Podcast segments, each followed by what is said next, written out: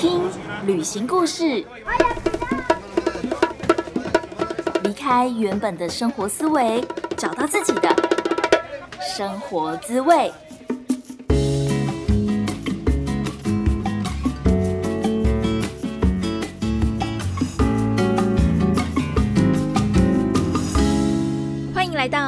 游牧生活第十四集，我是 Jasmine。这个频道主要是透过旅行的故事，跟大家分享各国不同的文化冲击，包括价值观、爱情观，或者是旅行中各种经验带给我们的内心成长。在你听节目的同时，也邀请你到 Apple Podcast 上面帮我打新评分，留言告诉我你听完以后的感觉，或者是你想要听什么样的主题，再把这集节目分享给想要环游世界的朋友。我会认真的记住每一位听众的留言，再继续做出更好的节目。再来要念听众的留言喽，我猜这位朋友叫做世豪，世豪他给了五颗星，他说有深度，透过贾斯敏的频道扩展视野。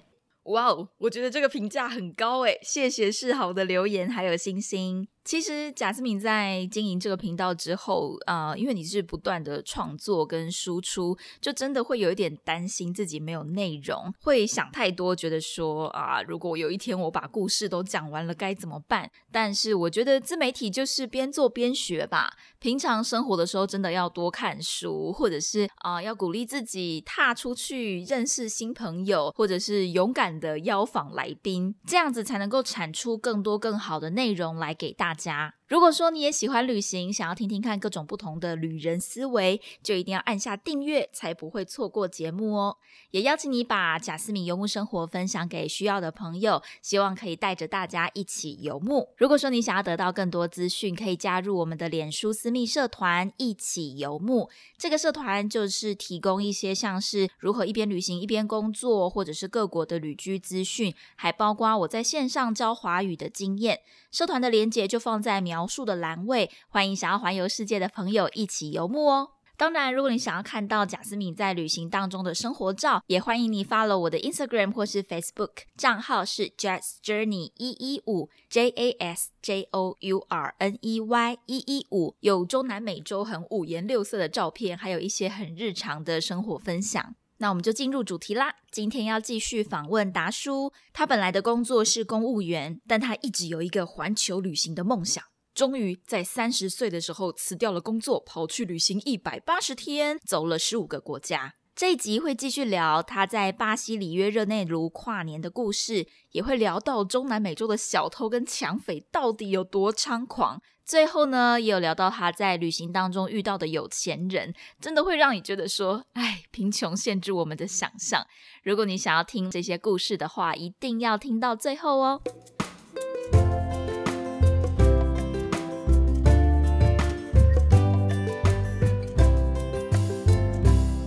刚刚聊到你一开始出发是因为你想要去里约热内卢看那个跨年，对，没有错。里约热内卢的跨年非常的特别，这边可以特别分享一下。就是我们一般对里约热内卢的理解，大多都是哦嘉年华啊。当然嘉年华呃是三月的三月的事情，那个时候我看不到。不过我后来在圣保罗看过他们嘉年华的排练，那个还蛮有意思的。跨年呢，首先里约热内卢它是一个靠海滩的城市，所以在那边你会看到有人穿着比基尼上地铁，这是正常的画面，因为他们离海滩真的太近了。跨年那个海滩叫 Copacabana，大概是一个四五公里的海滩，在海外两三公里的地方会有那个烟火船排两三公里长，那个海滩那个晚上会挤的，当初好像说两百三十万个观光客，然后旁边也有什么演唱会啊、酒吧啊，全部都有啊，这其实就是一个黄金海滩呐。然后塞了这么多人，然后到时候大家跨年啊，十九、八七、六、十三、二一，哦，旁边那个烟火船炸了两公里，整个连整片拉，整片拉起来这样子，那个没有任何镜头装得下，看得到那个烟火是整片升起来这样子，然后十五分钟的烟火，那个两百三十万人，因为我们一般觉得说嘉年华是那个五彩缤纷嘛，但实际上他们跨年又不太一样，他们跨年会整个海滩的人都穿白色衣服，他们会觉得要象征的说和平。洁净的，他们会就是带着白色的玫瑰，然后带着白色的香槟，然后倒进白色的杯子里面，把它倒到倒到大海里面，然后献祭给海神。是一个很嗯浪漫路线，没错，纯净洁净的感觉。对，少数会有穿黄色衣服的象征财富，像穿红色的象征爱情，这样追追求爱情，这是会有一些不一样的。基本上整个海滩都是穿白色的，然后一一路上当然就是里约热内卢也很危险啊，就会看到很多宵小这样子，是一路上看到很多人被抢，至少看到五六个都被抢的。有人去救他吗？因为那边人那么多，大家应该是可以帮忙的。就是大家都知道很危险，所以就是在拿手机的时候都会特别小心这样子。但是就是有观光客那个把手机拿起来那瞬间，然后就会有那个贫民窟的小孩子啊，然后就直接呃直接手机抢了抓了就跑，然后钻到人群里面，然后你也管不到。然后因为就爬的跑得很快，他们都很有经验呢。有这些宵小，然后就会有人去制止，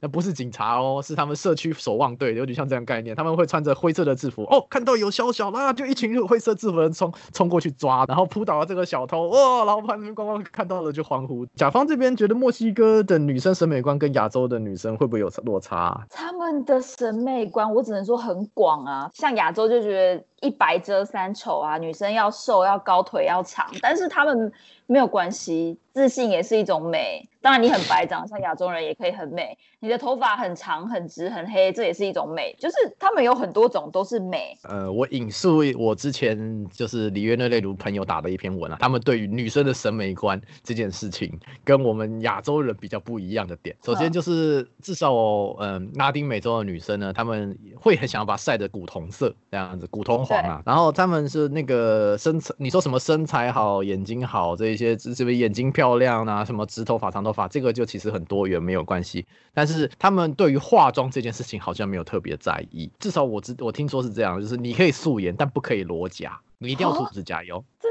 假的？里约热内卢的物价大概都是台湾的两倍，但是那边做一整套指甲大概台币两百块而已。你你在那边不化妆没有关系，走在街上不会怎样。但是你要是没有涂指甲油的话，就像是日本女生走在街上没有化妆一样，是不礼貌的事情。哦，好奇怪哦！你是用你的脸在见人，又不是用你的指甲在见人。呃，我说 anything anyway 这样子我听到是这样。他们的文化就对了，但只有女对对对生，男生不用吧呃？女，我先讲女生啊，就是女生是这样，男生好像就其实跟亚洲差不多，哦或者是说我没有问，我没有问到了。然后再来是说，他们他们想要晒，他们会晒，想要晒出比基尼痕，特别在乎的那个痕，他们会甚至会把胶带贴在身上去晒太阳。啊，我好不理解哦。呃对于他们来说，是那个色差是一种象征，富贵的象征。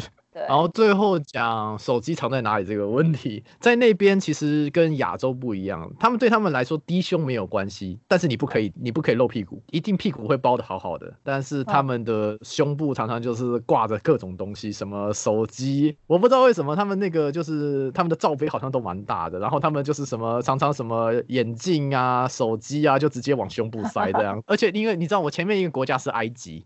然后埃及都女生都包的黑黑的，然后一下 一下机场，他看了里约热内卢，我靠，穿着比基尼上地铁，那个视觉的冲击。突然就来到天堂。我待了十天啦，说实在，我听到很多危险的故事，但是里约热内卢生活，我觉得扣掉危险的地方，其实是不错的啦。就是我待过墨西哥以后，我觉得我知道怎么防小偷了，但是我就会觉得到巴西我就很害怕，想说我真的不知道怎么防强盗哎、对，那个没办法，他们甚至比方说你坐大客车，他们会整个大客车拦下来，然后整整台车一起抢，这种东西防不了，防不了，碰到就碰到，没办法。哎，反正生不带来，死不带去，就是出去旅行都要有这个心理准备。我觉得只要身体健康，其实都其他都是小事啊，我个人没。错，那你大包小包被偷，你也甘愿这样子？当然不会甘愿了，开玩笑啦，对对对。可是我真的呃有朋友，他整个大包都被偷。哦，是哦，他是怎么样？他在巴拿马吧？举个例子，你从台北拉到屏东，长途巴士，然后你要找包包被时候，对，整个大包都被拿走了。哦，在南美洲这种就是大包，然后就趁着人家把行李拿走，这种也蛮多的，因为他们都他们不会对号码了，他们不会对什么行李号码了。那这种东西你也防不胜防啦，碰到就碰到了。而且巴拿马、欸，哎、巴拿马那个很先进的国家、欸，哎，开玩笑。啊，反正你就是被偷啦，那你也不能怎么办啊？你就是要调试你自己的心情啊，因为通常那种地方，就算你报警也没有呃用，那除非你有买保险。报警也报警没用啊只是为了嗯要那个报案单而已。没有错啊，那个我朋友他在那个厄瓜多基多那个首都，他在首厄瓜多首都基多那边，他在那边三天三天都被抢，衰爆了。我们这样这一集播出了以后，没有人敢去中南美了。呃，没有啦，这种故事一定都有，一定都有，但是就是看你愿不愿意去承受。如平心而论，如果你愿意接受北越的那种危险程度的话，南美洲嗯可以试试看，就是它的危险程度大概跟北越差不多啦。什么叫做北越的危险程度？北越很危险吗？北越跟南越其实还是有差啦，但是呃南越会相对的比较先进一点、文明一点，北越的话会比较传统，那其实也是贫富差距很大的地方。大概概念是这样讲，但实际上现在应该都现在应该都有变好啦，这样，但是都是那个以危险程度来说，在我心中啊，比方说像以色列、台湾、日本、新加坡，我觉得超级安全。啊，包括古巴，古巴也是半夜走在路上都没事。第二名比较危，可能再危险一点的话，可能就像南越啊、曼谷啊，或者是说约旦啊，或者是说土耳其啊这些国家，我心中可能会稍微再危险一点点。然后墨西哥大概也在我心中也差不多，墨西哥差不多在我心中也跟曼谷差不多啊。曼谷有这么危险哦？没有没有，曼谷其实我觉得蛮安全的啦，就是它是第二等级。我在墨城我也没碰到什么坏事，所以它在我心中是第二等级啊。其实我墨西哥的朋友几乎每个人的手机都有被偷过。哦，是哦，有这么糟糕哦！我在一个观光客，说实在的，没有办法感受到说在地人对于自己城市的治安的失望啦。他们也是尽量呈现比较好的那一面给我们看啦。当然，他们有些就是少数地方会呈现比较落魄的那一面给你看。但那就是视为一种观光的资源吧，啊，像里约热内卢的话，它的贫民窟那个叫呃，他们英文，他们葡萄牙文叫法菲拉棚架区，很多地方就是没有产权的，所以说在那边你会看到很多那种所谓的平民小孩子，那种一条小巷子挤了几百个人住在一起那种生活环境，那个结构都是用砖造的。那那种砖造建筑物，他们就是因为没有产权，也没有界限，所以变成是说，你只要有钱买新的砖头，你就可以无限的扩充自己的家，不论是往左、往右、往上、往下。所以你会发现很多的墙壁是斜斜歪歪的。这样子，然后隔壁的牛可能会伸到你家的窗里面，这种事情是常见的。哎，那是一个蛮蛮有趣的地方了。对，我想问你一件事，就是说，刚好我们有一个共同朋友，他就是 在墨西哥的时候，所有的钱财跟手机都被偷了。所以一个人旅行的时候，你真的会有很无助的时候。你有没有过曾经真的真的是空虚寂寞，或者是不知道自己为什么要让自己到这个地方，然后受这些苦？你为什么不要待在台湾安全的地方就好？一定会有啦，我就想说所谓的低潮期嘛，但是我觉得就算是你工作，其实也一定都会有低潮期。那这种东西对每个人感觉是不一样的啦。我自己的低潮期大概第一次发生是在第一个月，再来一个月，大概过一天之后又好了。第等一下，才一天吗？才一天，大概才一天这样子，因为第二天还是有行程啊，就继续做别的事，继续做别的事情。情绪大概也就是当下那一段时间比较累而已，那后面就好了这样子。然后再来第二次就是三个月，就是三个第三个月，也就是第二个月以后面了。再下去就是大概四个月以后了，这样。你那个时候是怎么了吗？为什么会有这样子的心情？应该那个时候刚好是累了，然后又碰到很多很无助的状况。我讲一个嗯我、我觉得比较可 可笑的故事好了，就是我怎么认识 April 这样 这件事情好了。嗯、April 就是我刚刚说那个我们的共同朋友，但是他真的运气很不好，他一到墨城，他的手机还有他所有的现金、信用卡就被偷了。对，连护照都被偷了嘛？我据说是这样。没错。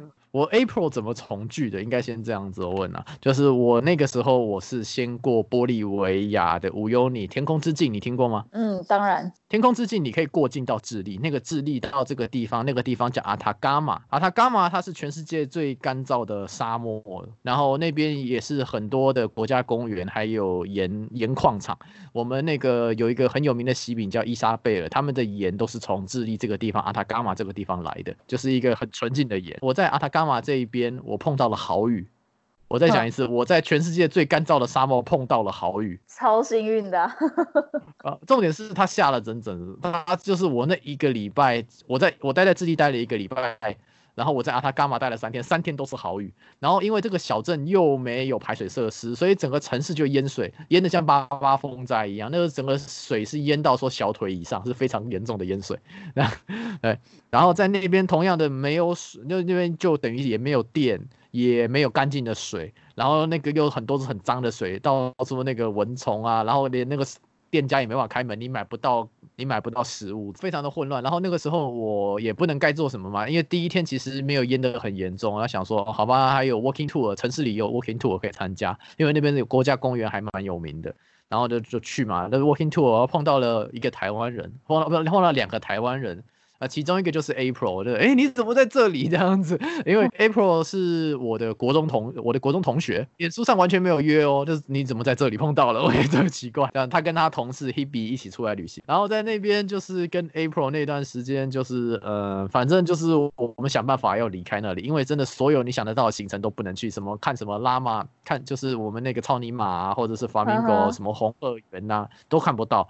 所以别人说好吧，想办法要离开。对啊，首先先买车票嘛，然后买了车票，然后上了客运，好好不容易是轮到我上客运，结果呢出去。不到一个小时就折回来，他说路被冲断了。我爸他说明天再来，我说哦，好吧。这个时候我他已经想到说明天再来，我想到是说干那个一定整个村子里面床位不够，所以赶快冲回镇上面，从客运站大概跑了三公里回到镇上，然后抢到床位这样子。我刚好最后一个床位有抢到，后面来的都没有床位了，我完全不知道他们怎么过夜。在青年旅社就是因为就没有灯嘛，也没有电，然后你也不能干什么，那你就画画呀，跟朋跟那个在地的人聊天啊。他就说，然后那个我旁边睡了一个巴西来的。他跟我说今天是他的生日，我就把他们旁边那个有点亮的蜡烛拿给他说 Happy Birthday，把那个蜡烛吹掉之后，赶快又把它点亮，因为真的没有光源了，很好笑。好不容易离开了那里，就是第二天一大早又去客运站，然后客运站那边呢就跟你说，哎，那个又有车了，好不容易等了五个小时，终于又有车了，然后上车想说可以离开这里，不到三十分钟又折回来了。这一次呢是桥冲断的，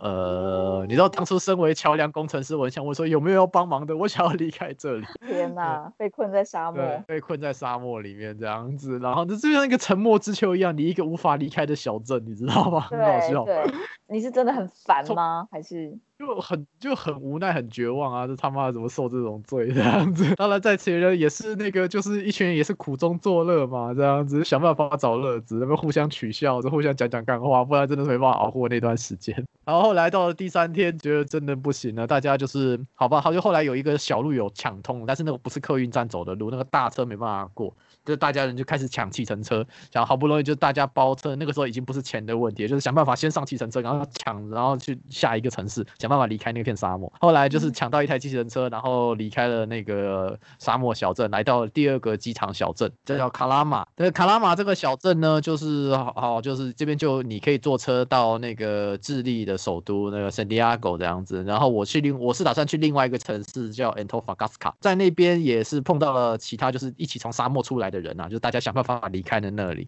就是在坐上客运要往 Antofagasta 的路上呢，结果开一开，砰，发生一声，又发生什么事情呢？爆胎了。OK，就是我们在另外一片沙漠的高速公路上面，客运爆胎了。那个，而且那个轮胎直接卡到轴承里，那个不是备胎，那个备胎都没法修这样子，所以那整个就是，整个就是没没救了这样子。然后问说该怎么办嘛，就是全车四十几个人卡在车上，南美人的做事方法哦，没关系，我们就等这样子，等人家来救我们。呃很正常，没有错。在拉美待过，你就会觉得说，你就会你会觉得你可以理解，但是如果对于台湾人来说，你会觉得干什么东西？看怎么还在等？他们真的等四个小时，等六个小时都继续等，好像无所谓一样。对，是很难理解，是很难理解的做事效率这样子。好不容易就是那个后面有一台车跟上来了，就另外一台同公司的巴士，然后我们就一群人就是先上巴士，跟着一直挤这样子，一起一起上巴士，蛮好笑的。对，好，然后然后来我来到了。然后做到 Antofagasta，然后这个 April 呢，就是把他行李那个时候，其实他的行李，他的旅行基本上智利这段旅行他只排了一个礼拜，然后这三天基本上全部毁掉了啦。你会喜欢墨西哥，你会喜欢待在那里，表示你是比较喜欢活在当下的感觉的人。但是你也要知道，是说整个南美洲其实不管是经济啊，或者是整个治安，其实都不太好。他们做事效率真的太差了。他们整个南美洲没有电子产业，中美洲好像也没有。他们做不出手机，他们做不出很像样的轻工业产品呐。所以就因为他们做不到准时交货这件事情，所以他们也不会有这些东西。你能不能照规划做事，那真的是文化和做事方式不一样啊。但是如果长期这样子下去，其实势必经济是不好的啦。那自己要不要接，要不要承担这些事情，我觉得看每个国家吧。在你说南美洲有没有认真的人？我在南美洲看到很多很认真的人，但是他们在这种大环境下，可能水不稳、电也不稳这种状况下，他们其实很多事情真的是做不太起来，那很无奈了。我们台湾基础建设真的是做的相对于其他国家真的是比较好的。中南美来说，他们的真的是富有的人比我们还富有，但是穷的人真是比我们穷很多。所以台湾是整体的生活水准、教育水准都有在一个平均值之上。对，其实以如果以相对于其他国家，像我们刚刚讲墨西哥，其实平均收入大概两万多台币，但实际上他们人真的一般人平均收入大概才一万多台币而已，差不多。就是而且他们的物，而且他们的物价跟台湾是差不多的，实在很难想象他们怎么过日子。没有没有在存钱啊，就活在当下，只能这样子啊。他们还愿意生小孩哦，我们台湾还不愿意生哦。这也让我们觉得蛮有趣的啊，就是他们觉得说这是他们的生活方式，就活在当下就好了，那个钱未来怎么样不用太 care，这是一种生。活态度。你在旅行了之后，你是离职对不对？还是说你是留职停薪？毕业之后第一份工作是当公务员，然后当然扣掉中间替代役的时间，其实我公务员就当了四年多。那公务员就是离职这样子，但是我们就那个叫做保留资格啦，就是你有我是有公务员资格，我要回去当公就公务员是没有问题，那就是你要不要回去？算是留职停薪的概念喽。也不是留职停薪，就是我有这个资格回去当公务员，我不用再考一遍，但是我也要有单位愿意收我，然后跟公务员相关的福利还是要重算，就等于基本上就辞掉。但是我要回去是可以回去，会怕吗？你会不会怕你回来找不到工作？其实那个时候我想说，三十岁应该回来找还是有机会啦。但是你说我现在这比较比较个人规划的部分啦。不过说实在的，我还在寻找我这一辈子最想做的工作。目前我还觉得我还没有找到。回来以后，你觉得你有什么不一样的地方吗？出发之前你是怎么想的？回来以后，整个思维有没有哪里不一样的地方？第一个就是我好爱台湾哦，我觉得台湾好棒啊！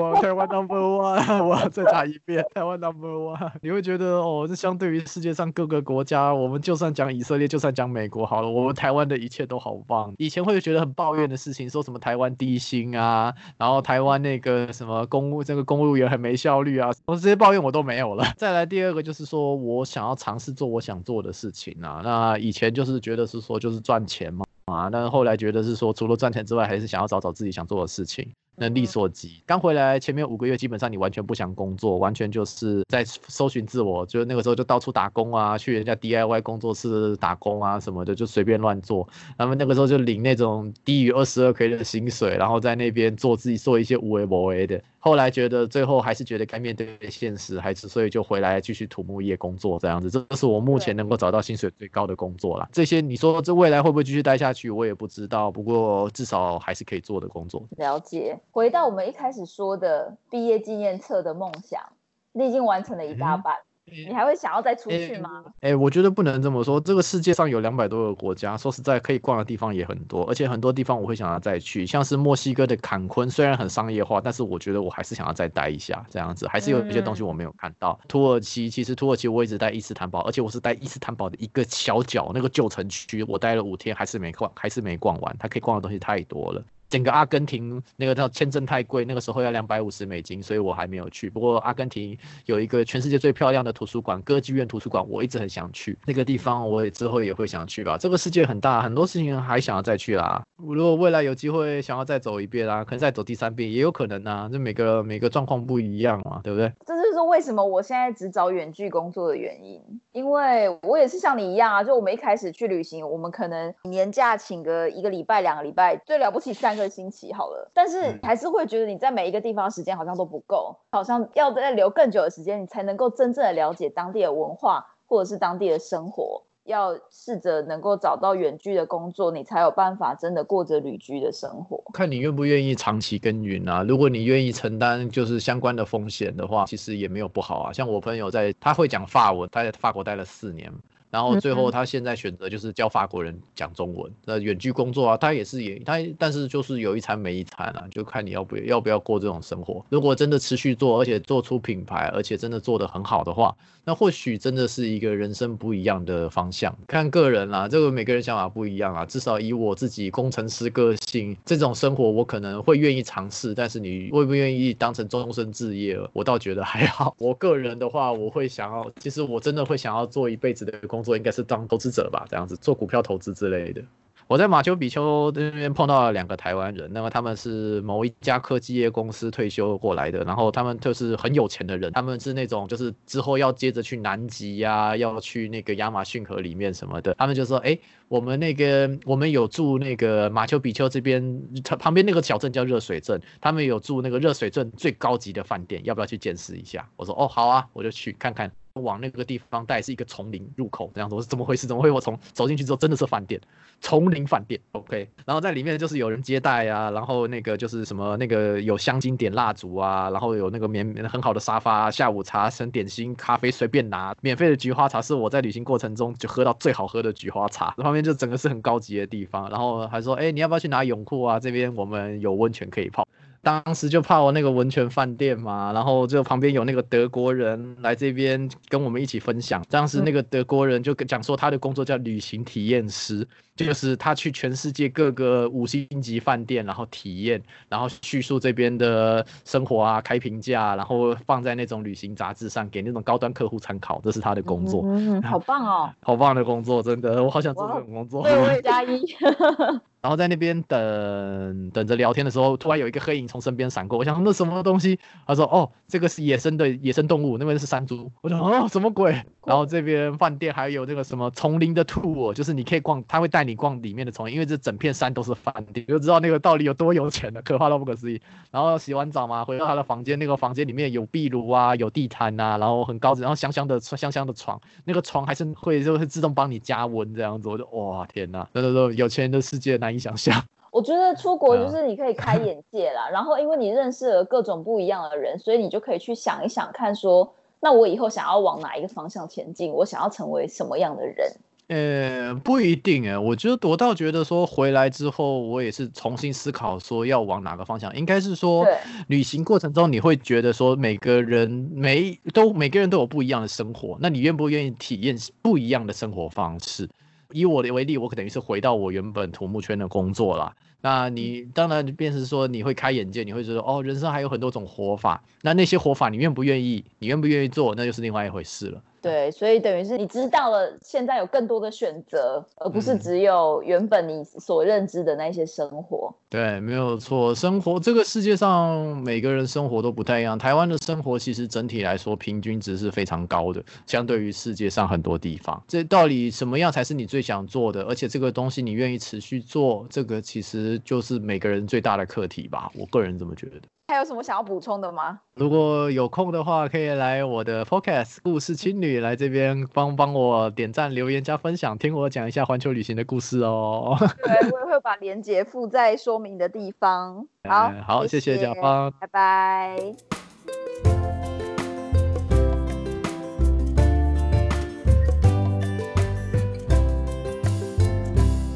听完达叔环游世界的故事，贾斯敏真的非常喜欢跟他在最后一段的讨论。在旅行的时候，我们认识了更多不同国家的人，或者是不同生活水准的人。那好像就是你看到了人生当中各种不同的选项，也会去反思自己原本的文化跟大部分的人的生活方式。并没有说哪一个是比较好的，也不是说西方的生活方式或是价值观就比较好，而是你看到了不一样的选项，然后意识到，哎，我其实是有选择权的。在选择之前，很重要的一点就是要先了解自己，知道自己喜欢什么，知道自己喜欢什么样的工作，喜欢什么样的生活方式，然后再慢慢的改变，去选择你所要的生活方式。我想，如果你已经走在这条路上，就是一个探索自己的过程，那也算是一种成功了吧。今天就聊到这里啦。如果说你想要继续听旅行的故事，可以在 Apple Podcast、Sound On 或是 Spotify 上面订阅我的声音。如果说你想要看到更多墨西哥的生活照，欢迎 follow Facebook 或者是 Instagram，只要搜寻贾思敏游牧生活，贾是甲乙丙丁戊的贾，思敏是思考敏捷的思敏，就可以找到我喽。不知道你现在在哪里？很谢谢老天爷给我们这个缘分，让你听到了我的声音。也非常谢谢你花时间听完今天的节目，谢谢你的收听，Thank you，Glasses，我们下次见。